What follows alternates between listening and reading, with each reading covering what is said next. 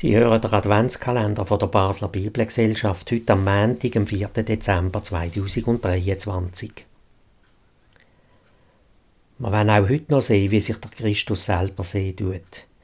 Im Johannes 10 heißt es, eins muss ich euch sagen, wer nicht durch die Türen, wo für die Schafe da ist, reingeht in den Stall, sondern an einen anderen Ort hingeht, der ist ein Dieb und ein Räuber.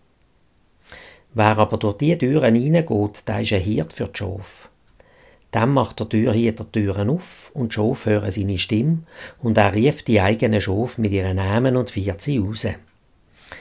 Wenn er die eigenen Schafe alle rausgebracht hat, geht er ihnen voran und die Schafe wackeln ihm hinten nach, weil sie seine Stimme kennen dienen.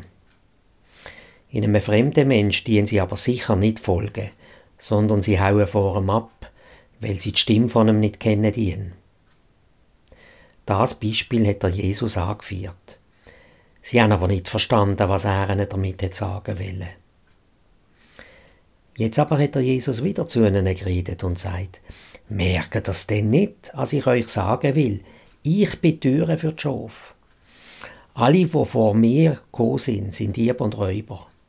Aber die Schafe haben nicht auf sie gelost. Ich bin Türe.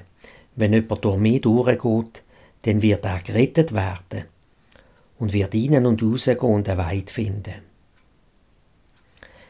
Das Bild von der Türe bedeutet für uns als jeder, der durch die Türe, der Jesus Christus, durchgeht, selig und gerettet werden wird.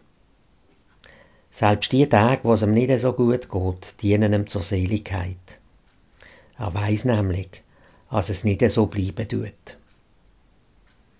Hören Sie doch auch Telebibel unter der Nummer 061 262 1155 oder im Internet www.telebibel.ch.